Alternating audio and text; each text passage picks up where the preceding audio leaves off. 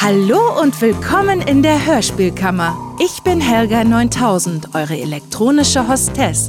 Heute ist es soweit und der Kammerpodcast wird dreistellig. Wer weiß, vielleicht gilt das ja irgendwann auch für den IQ der meisten Hörspielmacher und Hörer. Wobei, nee, das ist zu unwahrscheinlich. Wir begehen unser Jubiläum mit der 50. Folge einer ebenso zählebigen wie inhaltlich zähen Serie. Mimi Rutherford und die Fälle. Folgt mir in die Kammer und feiert mit uns beide Jubiläen.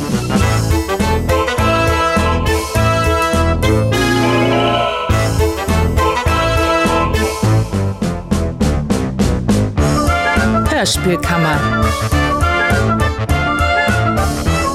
Und mit Michael Eickhorst und Dennis Rohling.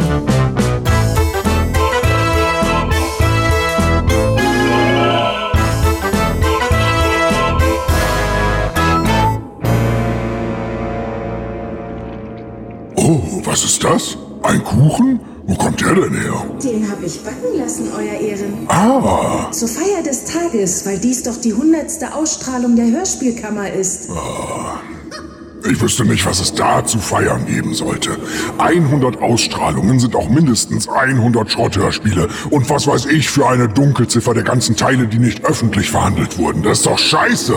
Also ich finde es klasse, dass wir heute Kuchen haben. Danke, Helga. Da schließe ich mich dem wenig verehrten Kollegen ausnahmsweise an. Besten Dank. Ja, danke. Gern geschehen, Euer Ehren.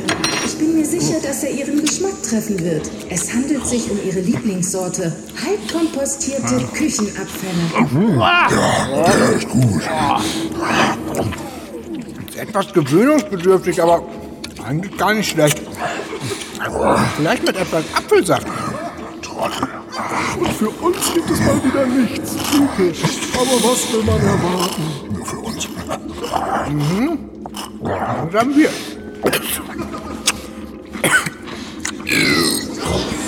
Danke. Genießt das. Ja. Hervorragend. Das freut mich, dass es Ihnen schmeckt, Euer Ehren. Ich habe extra... Ja, ja, davon. Wir müssen noch ein Hörspiel verhandeln. Ja. Das ist reichlich ungenießbar. Ja. Mimi Rutherford und die Fälle, Folge 50, ein eiskalter Plan. Äh, das ist noch mit Ingrid Stein, oder? Ist es, Euer Ehren. Ich bin froh, dass sie noch in der Jubiläumsfolge zu hören ist. Ja, dann seien Sie das mal, Herr Topf. Ach, äh, gab es inzwischen eigentlich einen Nachruf auf die Stein? Nicht, dass ich wüsste. Ja, ganz schön schwach. Einspruch! Wir sprechen hier über eine Produktion von Sebastian Probert. Was erwarten Sie da? Da erfährt man ja meistens nicht mal die Namen der Beteiligten. Ja, komm, stattgegeben. In der Hinsicht hat er sich tatsächlich noch nie mit Ruhm bekleckert. Naja, in jeder anderen Hinsicht aber eigentlich auch nicht. Also gut, wie fängt das Hörspiel denn an? Mimi Rutherford saß in einem Taxi und folgte einer exklusiven Einladung in den Norden Englands. Eine ganze Weile ging die Fahrt bereits und Miss Rutherford konnte sich des Eindrucks nicht erwehren, dass der Schneeregen von Minute zu Minute dichter wurde. Vor 20 Minuten kamen der Taxifahrer und sie am letzten Dorf vorbei, und die anfangs gut ausgebauten Straßen gingen längst in improvisierte Serpentinen über. Verzeihen Sie, Miss Rutherford. Sind Sie sicher, dass Sie bei diesem bescheidenen Wetter in diese einsame Gegend reisen wollen? Im Radio hieß es, dass ein Unwetter aufziehen soll. Die meisten meiner Kollegen wären unter diesen Umständen gar nicht erst so weit rausgefahren. Und dafür wollen Sie jetzt gelobt werden? Toll! Naja, ist doch klasse, dass er bei dem Mistwetter noch so weit rausfährt. Das schon. Nicht so klasse ist hingegen, dass er erst jetzt damit ankommt. Die Warnung im Radio hat er doch schon vor Beginn der Fahrt gehört. Und dann fragt er seinen Fahrgast erst kurz vorm Ziel, ob der wirklich in die Gegend will? Was erwartet er denn? Dass die Olle Rutherford sagt, ja, guter Mann, Sie haben mich überzeugt. Fahren Sie mich den ganzen langen Weg zurück nach Hause. Lächerlich. Lächerlich, Euer Ehren? Ja, lächerlich. Aber gut, ich nehme an, dass sie sich nicht zurückkutschieren lässt. Wie geht's weiter? Als Mimi Rutherford ihr Ziel erreicht, erlebt sie eine Überraschung. Sie ist nicht der einzige Gast, den der reiche Krimi-Autor Richard MacArthur eingeladen hat. Neben ihr sind dort auch Sir Harris Watts von Scotland Yard mit seiner Frau Elizabeth, der FBI-Agent Frank Lewis mit seiner Frau Julia und Nigel Chapman von Interpol.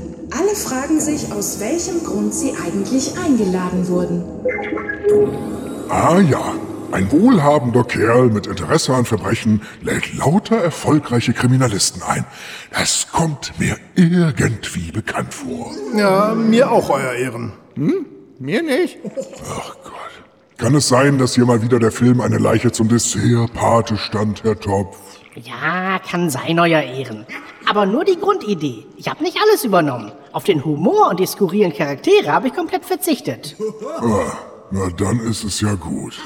Und ich gehe mal davon aus, dass der Gastgeber in Ihrem Hörspiel auch nicht nach einiger Zeit seinen eigenen Tod vortäuscht, ja? Das wäre ja albern. Immerhin. Bei mir ist der Gastgeber bereits tot. Guten Abend, meine Damen und Herren. Ich heiße Sie herzlich willkommen in Master MacArthurs Villa und bedanke mich für Ihr zahlreiches Erscheinen. Apropos, wo ist Mr. MacArthur eigentlich? Sollte er nicht längst hier sein? Bedauere, Mr. Lewis. Der Master ist gestern überraschend von uns gegangen. Was? Ach du meine Güte. Wie kann das sein? Unmöglich. Wie ist das passiert? Der Arzt sprach von plötzlichem Herztod. Für ihn kam jede Hilfe zu spät. Für den Arzt? Nee, toll formuliert, echt. Und lassen Sie mich raten, Topf. Der Gastgeber ist gar nicht tot und taucht am Ende der Folge völlig überraschend wieder auf. Was? Wie kommen Sie denn darauf, Herr Staatsanwalt? Weil das in solchen Stories immer so ist. Da ist das ein ganz alter Hut. Das wurde nun wirklich schon tausendmal gemacht. Der Hut ist sogar so alt, dass sich andere alte Hüte bereits darüber lustig machen.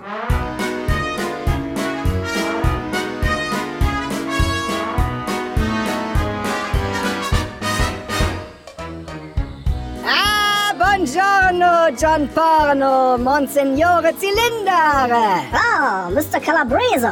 Wir haben uns ja lange nicht mehr getroffen. Ah, wann war es? Frühes 20. Jahrhundert? Deutsch-französischer Krieg.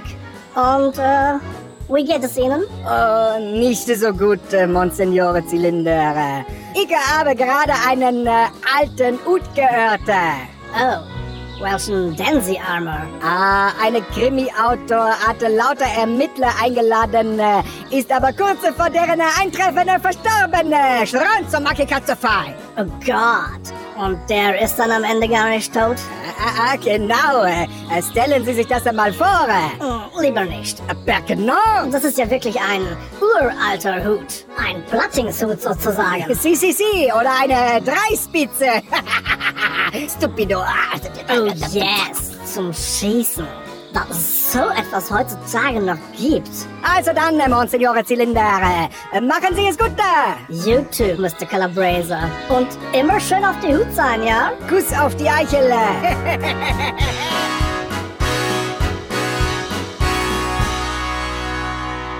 Ja, ich glaube auch, dass es darauf hinausläuft. Aber warten wir mal ab. Vielleicht haben sie ja noch einen Mega-Twist im Topf. In Dulci Jubilo. Der Gastgeber ist also offiziell tot und die Gesellschaft der Kriminalisten versammelt. Ich nehme an, es gibt kurz darauf den ersten Mord. Richtig, die Frau von Sir Harris wird ermordet. Unter mysteriösen Umständen erstochen. Ah ja. Na, dann wollen wir doch mal hören, wie mysteriös die wirklich sind. Ich denke, auf Mrs. Watts wurde mit einem spitzen Gegenstand eingestochen. Aber, aber wer würde denn... Warum sollte jemand meine Frau umbringen? Eine mögliche Mordwaffe sehe ich hier nicht. Der Täter muss sie mitgenommen haben. Äh, warum ist denn Mrs. Watts Nachthemd so nass? Sehen Sie, auch hier, wo kein Blut ist, auch da ist es völlig durchnässt. Ach, Kacke, Herr Topf. Ihnen ist auch echt nichts zu doof, oder? Wie zu doof? Ich bitte Sie, die Tatwaffe ist spurlos verschwunden, dafür ist alles voll Wasser. Da weiß doch jeder Hörer, was das zu bedeuten hat. Einspruch! Das weiß nicht jeder Hörer. Und das kann ich sogar beweisen. Ja, okay, dann machen Sie mal. Äh, Entschuldigung? Hallo? Darf ich Sie kurz was fragen? Äh, würden Sie dafür bitte den Kopfhörer absetzen? Aber klar doch. Wer sind Sie denn? Was? Der Verteidiger. Haben Sie verstanden, was es mit der verschwundenen Tatwaffe auf sich hat und warum das Nachthemd der Toten ganz nass ist? Nee, hab ich nicht. Was heißt, vielleicht hat die sich eingenässt. Passiert mir auch ständig. Fühlt sie mal. Äh, besser nicht. Äh, trotzdem danke. Immer gerne. Sehen Sie, Euer Ehren? Jeder Hörer hat das nicht verstanden. Ja, komm, Einspruch stattgegeben. Dürfte erfahrenen Krimi-Fans trotzdem nicht schwerfallen, das Rätsel zu lösen. Wobei man fair sein muss. Als erfahrener Krimi-Fan sollte man um die Serie sowieso einen weiten Bogen machen. Die Verbrechen und ihre Auflösung sind ja meistens eher bescheuert. Das stimmt natürlich. Kriminalistisch war Mimi Rutherford seit Folge 1 ein einziger Schuss in den Ofen. Wie geht's weiter? Nach dem Tod von Elizabeth Watts ist die Stimmung in der kleinen Gruppe sehr angespannt. War der Täter einer von Ihnen oder hat sich ein Fremder Zutritt zum Anwesen verschafft? Das scheint bei den schwierigen Wetterverhältnissen jedoch unmöglich zu sein. Schließlich gerät sogar Sir Harris in Verdacht, seine Frau umgebracht zu haben. Die Lage spitzt sich zu. Die Lage spitzt sich zu. So, so. In einer Fernsehserie würde so ein Satz ja eine Menge Spannung versprechen und wohl auch einlösen. Hier hingegen befürchte ich eher das Schlimmste. Was hat es damit auf sich? Na, dass Frank Lewis Sir Harris auffordert, seine Taschen auszuleeren. Mehrfach. Ah, Der weigert sich aber. Und als ihm klar wird, dass Lewis ihn sogar verdächtigt, wird er handgreiflich und geht auf den Amerikaner los. Ja, das meinte ich mit, ich befürchte das Schlimmste. Langweilige Verdächtigungen, gefolgt vom Hahnenkampf der alten Zausel. Das wird bestimmt ein ganz großes Vergnügen. Mats ab. Mr. Watts, meine Höflichkeit kennt Grenzen. Wenn Sie meinen Anweisungen nicht umgehend Folge leisten, sehe ich mich gezwungen, Gewalt anzuwenden. Versuchen Sie es nur. Ich werde Ihnen Manieren beibringen. Lassen Sie mich los, verdammt! Oder Sie werden es bereuen. Hören Sie auf damit. Alle beide. Sir Harris, bitte. Bewahren Sie Ihre Würde. Scheinbar stehen hier alle hinter Ihnen, aber ich werde Sie gut im Auge behalten, nur dass das klar ist. Und du, Julia, bleibst fürs Erste in meiner Nähe, bis wir wissen, was hier los ist. Julia? Ähm, wo ist Julia? Ja, und vor allem, wo ist der Hörer, den man mit so einem Scheißeffekt beeindrucken kann? Was denn für ein Scheißeffekt? Ach, Topf! Louis sülzt eine gefühlte Ewigkeit den luftleeren Raum voll. Nur um dann festzustellen, dass seine Frau längst nicht mehr da ist. Das ist doch super unrealistisch und krampfig. Ja, was übrigens auch für den ja, Kampf zwischen Louis und Sir Harris gilt. Der war wirklich zum Fremdschämen. Einspruch! Das sehe ich anders. Immerhin ist Norbert Langer für seine Verhältnisse richtig aus sich rausgegangen. Ja, ist er. Nennt man bei allen anderen Schauspielern aber ungewohnt gehemmt sein und die Stimme schonen. Aber schön, dass beim Langer die Messlatte mittlerweile so tief hängt, dass er sie mit dieser Nichtleistung beeindrucken kann. Ein Träumchen. Ja, das ist doch auch eine Kunst. Ach, darauf noch ein großes Stück Kuchen. Möchte sonst noch jemand? Nee, bloß nicht. Bah. Oh, ich nehme wohl noch eins. Könnte ich mich da dran gewöhnen? Also keiner. Nehme ich zwei. Hm. Hm. Hm, Hecke. Hm. Ich habe ein Gefühl von Sommer im Mund. Hm. Okay, back to Dreck. Julia Lewis ist also verschwunden. Ich nehme an, die wurde ebenfalls ermordet. Fast, Euer Ehren. Es gab einen Mordversuch, aber die Frau lebt noch. Schade, also, dass sie noch lebt. Bei der Flötentruppe ist man ja froh um jeden Charakter, der nicht mehr dabei ist und nervt.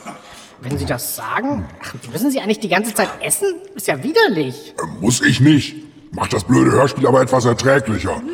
Und vielleicht stimmt es mich am Ende ja gnädig. Ach so, ja, dann essen Sie bitte weiter, Euer Ehren. So, und währenddessen hören wir jetzt in die Stelle rein.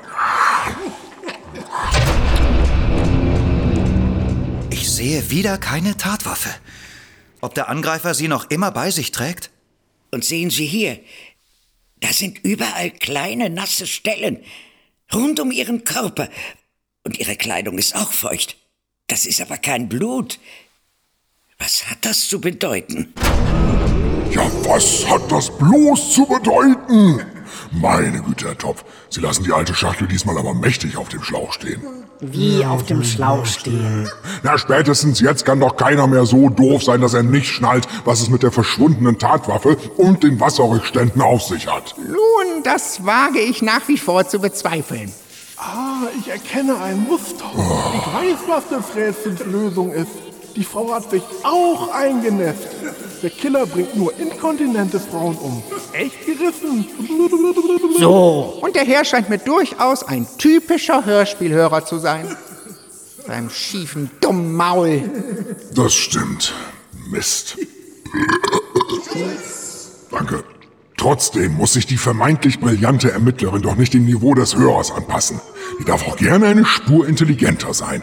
Warum ist Mimi Rutherford diesmal so doof? Ach bitte, Euer Ehren, als ob Sie das nicht genau wüssten. Weil Charaktere immer nur so schlau wie ihr Autor sind.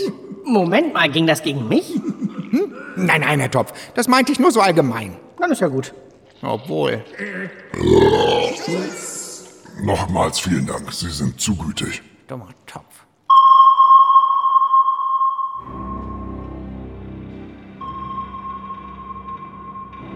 Kaloin Bericht. Wo sind wir hier? In England, Captain. Beim Anwesen von Richard MacArthur. Ich verstehe, Kaloin. Und wer ist das? Ein ehemaliger Bestseller-Autor, Captain. Er hat vier erfolgreiche Kriminalisten zu sich eingeladen.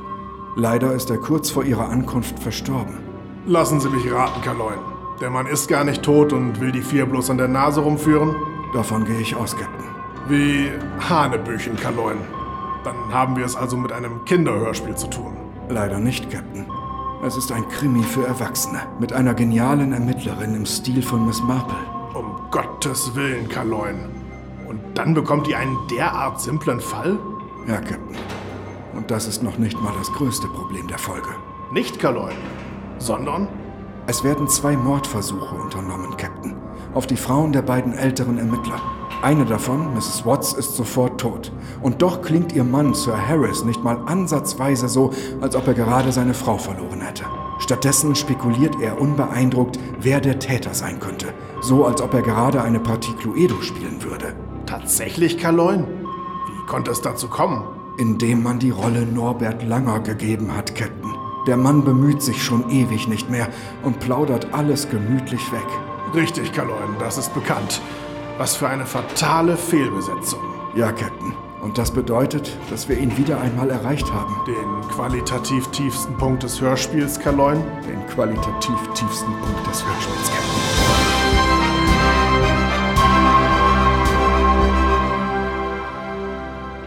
Also dann, Kaloin, sorgen Sie dafür, dass wir so schnell wie möglich von ihr fortkommen. Aye, Captain.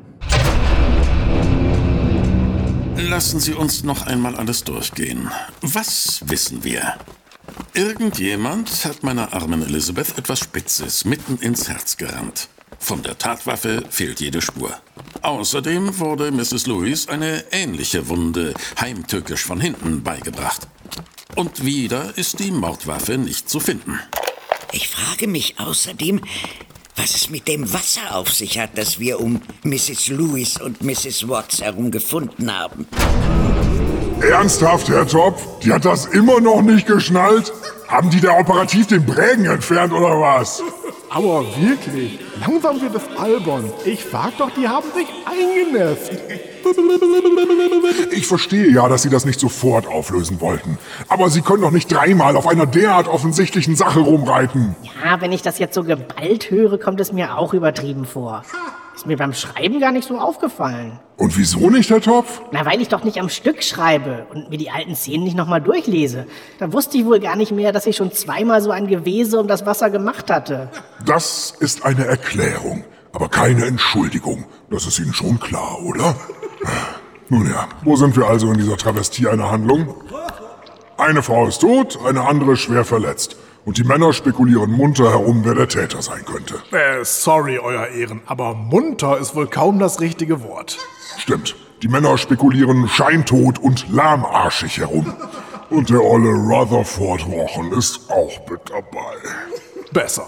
Und was fehlt noch, um wirklich jedes blöde Klischee zu bemühen? Natürlich ein Geheimgang. Oh. Der durch das Drehen einer Büste geöffnet wird. Oh. Einspruch! Sie sagen das so, als ob das was Schlechtes wäre. Dabei ist es bloß ein Verneigen vor den Klassikern. Oh. Ach, Klassiker am Arsch. Hm? Nichts gegen ein, zwei launige Zitate.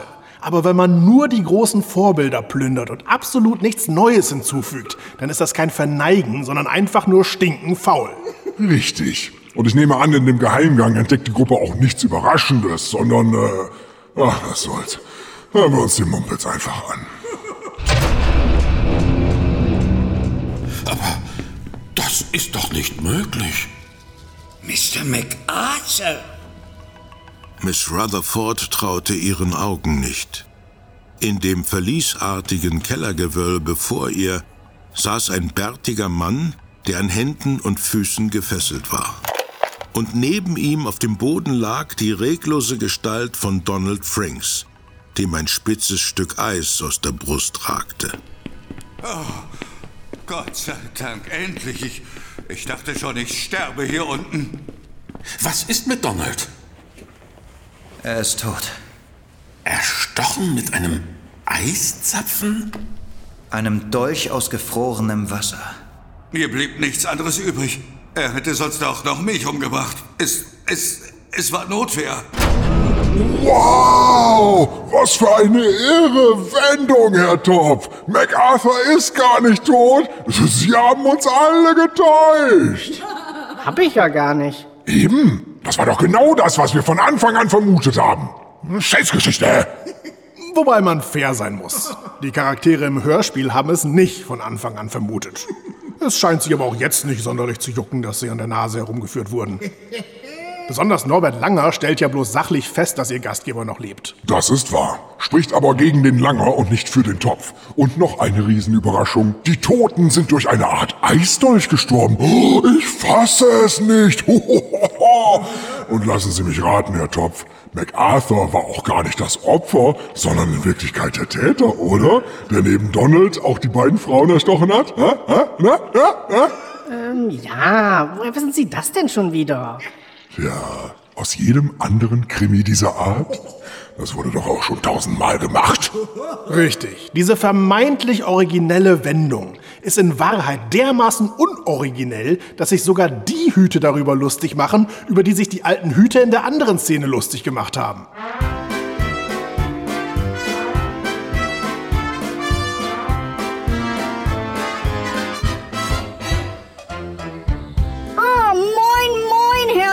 Dreispitz. Oh, Monsieur Plattingshüt, wir haben uns ja lange nicht mehr getroffen. Ja, wann war das? Zur Zeit der Renaissance, ne?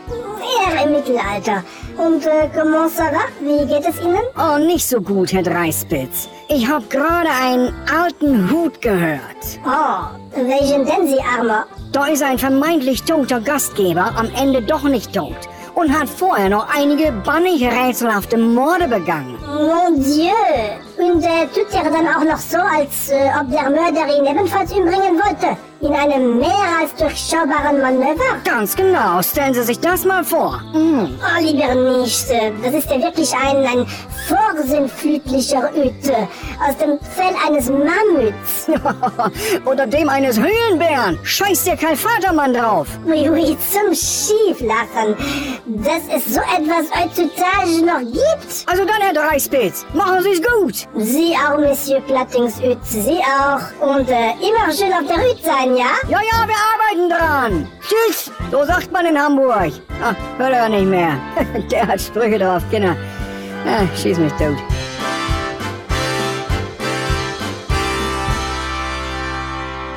Okay. MacArthur lebt, dafür ist sein Butler tot. Angeblich von ihm in Notwehr umgebracht. Genau. Und das glauben ihm die anderen? Klar, wieso nicht?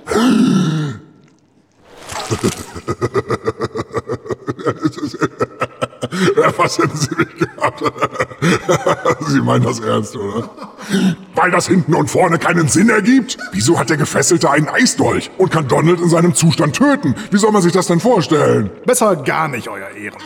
Ich habe das in alter Tradition vorbereiten lassen. Oh, schön. Nach allem, was wir dem Hörspiel entnehmen können, fand die Ermordung des Butlers wohl so statt.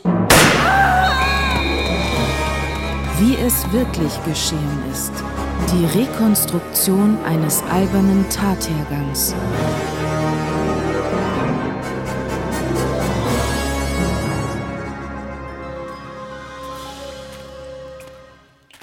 Ah, Donald, da sind Sie ja. Ja, Sir, alles läuft genau nach Plan. Ich habe den Strom abgeschaltet und konnte mich vorher unbeobachtet von der Gruppe entfernen. Na, Kunststück. Bei den Flachpfeifen? Das stimmt, Sir. Und nun? Gehe ich zur Kühltruhe und nehme mir einen weiteren tödlichen Eisdolch. Wie gut, dass Sie die Truhe haben, Sir. War ein ganz schöner Aufwand, die hier in den Geheimgang zu schaffen. Aber wie hätten Sie die Dolche sonst kühlen sollen? Eben. Wenn man so eine wahnsinnig pfiffige Mordwaffe haben will, muss man sich schon ein bisschen Mühe geben. Richtig, Sir. War auch ziemlich anstrengend, die Eiszapfen alle so anzuspitzen, dass sie ins Herz eindringen würden. Genau, Donald. Das haben Sie sehr gut gemacht. Ich werde Ihnen das nie vergessen. Auch nicht nach Ihrem Tod. Meinem Tod, Sir? Wie meinen Sie das? Und wieso kommen Sie direkt auf mich zu? Was wollen Sie mit dem Eisdolch? Äh, Vorsicht, Sir, wenn Sie nicht aufpassen, stechen Sie mir den noch ins Herz. Ach so, jetzt verstehe ich Sie. Wollen Sie... Ah! Was soll denn das? Oh, wieso? Tut mir leid, Donald, aber damit mein Plan funktioniert, muss ich die ganze Schuld auf Sie schieben. Aber das glaubt Ihnen doch keiner, Sir. Oh doch. Ich werde einfach sagen, dass Sie der Mörder waren. Sie haben mich überwältigt und gefesselt. Und dann habe ich Sie in Notwehr getötet. Aber das ergibt keinen Sinn, Sir. Sie sind doch gar nicht gefesselt. Und selbst können Sie das ja wohl schlecht machen, ohne dass es auffällt. Stimmt. Na gut, dann, dann binden Sie mich jetzt fest. Was? Wieso?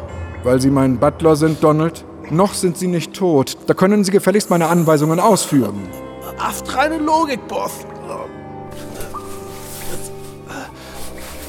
Gar nicht so einfach, Sie zu fesseln, wenn man gerade stirbt. Jetzt stellen Sie sich mal nicht so an, dass das Personal heutzutage aber auch nichts mehr ab kann. Meine Güte. Tut mir leid, Sir. Aber eine Frage noch. Ja? Wenn die Ermittler uns gleich finden, mich tot am Boden und Sie gefesselt, wieso sollten die dann glauben, dass Sie mich in Notwehr erstochen haben? Das geht doch gar nicht. Wieso nicht? Wenn Sie mir die Hände vor den Körper gefesselt haben, geht das locker. Ja, hab ich doch gar nicht. Ach so, stimmt. Ja, gute Frage. Wieso sollten die das glauben? Na, weil die doof sind. Richtig, Sir. Das ist ein Argument. Armer, armer Donald. Ach, ich werde ihm mein Buch widmen.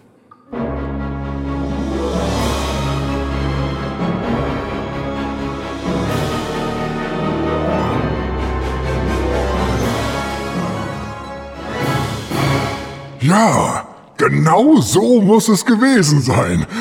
Oh mein Gott. Das ist wirklich unlogisch. Aber irgendwann erkennen ja auch die Ermittler, dass was nicht stimmt. Sie ertappen MacArthur auf frischer Tat und überwältigen ihn. Und erfahren endlich sein Motiv. Das sollten wir uns unbedingt anhören. Sie hätten die perfekte Story für Ihr neues Buch. Und alles nach einer wahren Begebenheit. Was von drei renommierten Kriminalbeamten bezeugt werden kann. Diesen Roman hätte Ihnen vermutlich jeder Verlag aus den Händen gerissen. Chapeau. Und Sie, MacArthur, wandern jetzt wieder ins Verlies, wo Sie hingehören. Auch nicht so grob. Aber wirklich, nicht so grob. Gut, der Kerl hat kaltblütig zwei Menschen ermordet. Einen dritten hätte er gern ermordet. Aber das ist doch kein Grund, ihn so hart anzufassen. Oh Mann. Und mit dem Motiv haben Sie echt den Vogel abgeschossen, Topf. Den Vogel? Ja, den Vogel, den Kackvogel. Wieso das denn? Weil das nun wirklich die absurdeste Begründung ist, die ich je für ein, ein drei versuchte Morde gehört habe. als Inspiration für sein neues Buch. Und damit es sich besser verkauft. Was für ein Scheiß. Allerdings. Zumal die Idee mit dem, dann können drei renommierte Kriminalbeamte bezeugen, dass es wirklich geschehen ist, ja auch putzig ist. Denn das würde ja wohl dazu führen, dass McArschloch hinter Gittern landet. Das ist ja quasi ein schriftliches Geständnis in Buchform, inklusive dreier Zeugenaussagen. Einspruch? Nicht, wenn alle anderen Ermittler genauso blöd sind wie die in der Folge. Dann käme der Mann damit durch. Ja, komm, stattgegeben. Wenn alle Kriminalisten der Welt plötzlich Keksbruch im Oberstübchen haben, dann ist MacArthur fein raus. Ich fürchte aber, den Bruch gab es nur bei unserem Angeklagten. Hm? Bei mir, Euer Ehren? Ja, bei Ihnen, Herr Topf. Das war also die große Jubiläumsfolge. Ein tausendmal gehörtes, komplett abgeschmacktes Verbrechen mit bescheuertem Motiv und gleich vier Kriminalisten, die nichts peilen. Das war doch selbst für Rutherford-Verhältnisse erbärmlich. Kuchen.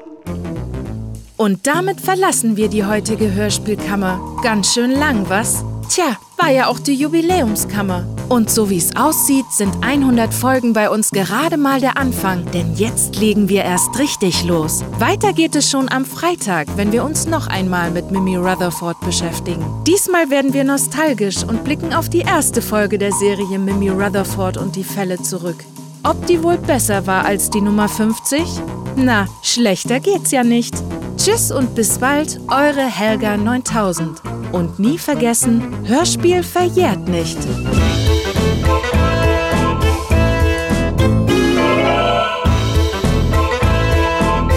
Hörspielkammer. Von und mit Michael Eickhorst und Dennis Rohling.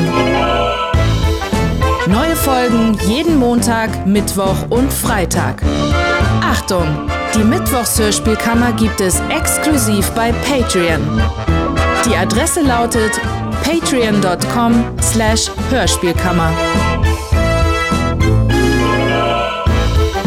Hörspielkammer ist eine Produktion von Greenskull Entertainment.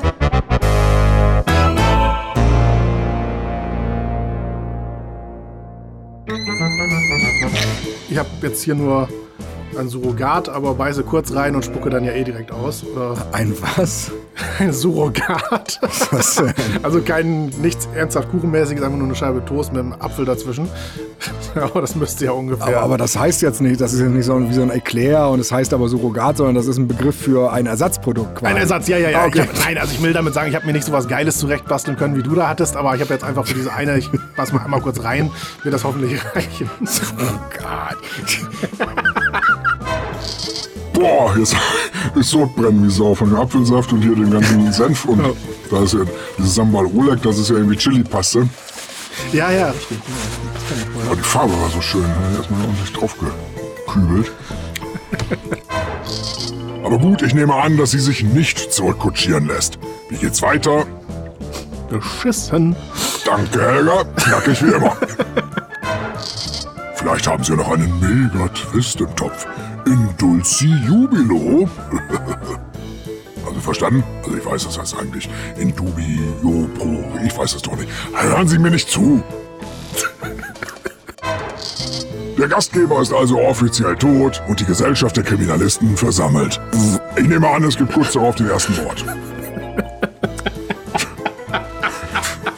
Ja, das ist sehr angemessen, in der Tat. so fühlt es sich beim anderen auch an. Genau, ja. Ist halt so, ja gut. Kriminalistisch war Mimi Rutherford seit Folge 1 ein einziger Schuss in den Ofen. Wie geht's weiter? Immer noch beschissen. Sehr wohl angenommen, Helga. Ach Topf, Louis, Sülzt eine gefüll gefüllte Ewigkeit, ja. Ach Topf, Louis, Sülzt eine gefüllte E...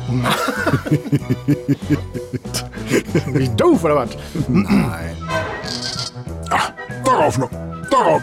Oh, darauf noch ein großes Stück Kuchen. Möchte sonst noch jemand? Meine Güte, Herr Topf. Sie lassen die alte Schachtel diesmal aber mächtig auf dem Schlauch stehen.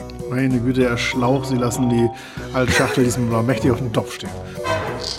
Gut, genau, dann können wir die ja überscrollen jetzt kapoin. Kap kapoin. Kaloin und Kapitän. Genau. Kapoine lächelte. Ich frag doch, die haben sich